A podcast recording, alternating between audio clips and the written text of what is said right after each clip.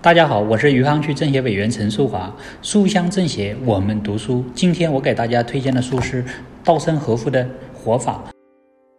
为大家推荐这本书，主要是这本书里讲的重新认识劳动和勤奋的价值，对于我们当前社会有很大的借鉴意义。近代以来，尤其是第三次、第二次世界大战以后，劳动这一行为的意义和价值被过度的唯物化了。劳动的最大目的是获得物质的丰富裕，因此所谓工作变成了付出时间获取报酬的手段。我们已经习惯了这种思维方式。既然劳动是为了获取金钱报酬而不得不干的苦差事，那么少劳多得。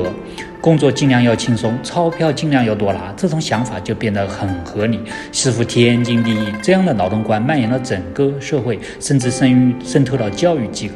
但是，教师对成长期儿童的人格塑造具有举足轻重的影响。教师必须帮助指导孩子们健康成长，因此，教师这个职业超越单纯劳动的概念。教师应该以自己的整个人格去面对和影响学生。教师是一种尊贵的职业，是所谓圣职。但是现在，老师们抛弃，这，这种自豪感，认为自己不过是一个劳动者，不过是机械的向学生传授知识，不过是出卖自己的时间来换取报酬。他们贬低自己的作用和地位，失去了为人之事的尊严和真诚。现在教育荒芜。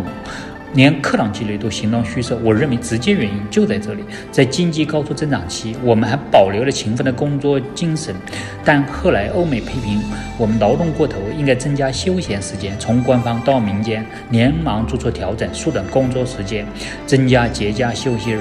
有一个时期，社会形成一种风气，把热情工作看成了罪恶。到现在，勤奋的价值仍然低得可怜。欧美派的劳动观认为，休闲才能孕育精神的富裕。对此，我无。无意否定，但对于西方这类价值观无批判的全盘接受轻视劳动价值的做法，我认为是大错特错了。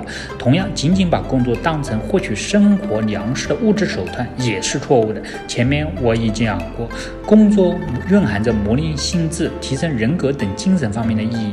过去我们曾经很重视劳动所伴随的精神价值，把劳动看作塑造人性的坚劲的稻草。过去我们曾经非常重视劳动的意义和价值，懂得勤奋工作能够产生自豪感，带来精神的富足，甚至可以感受到整个人生的意义。交织玩乐，劳动更能让人快乐。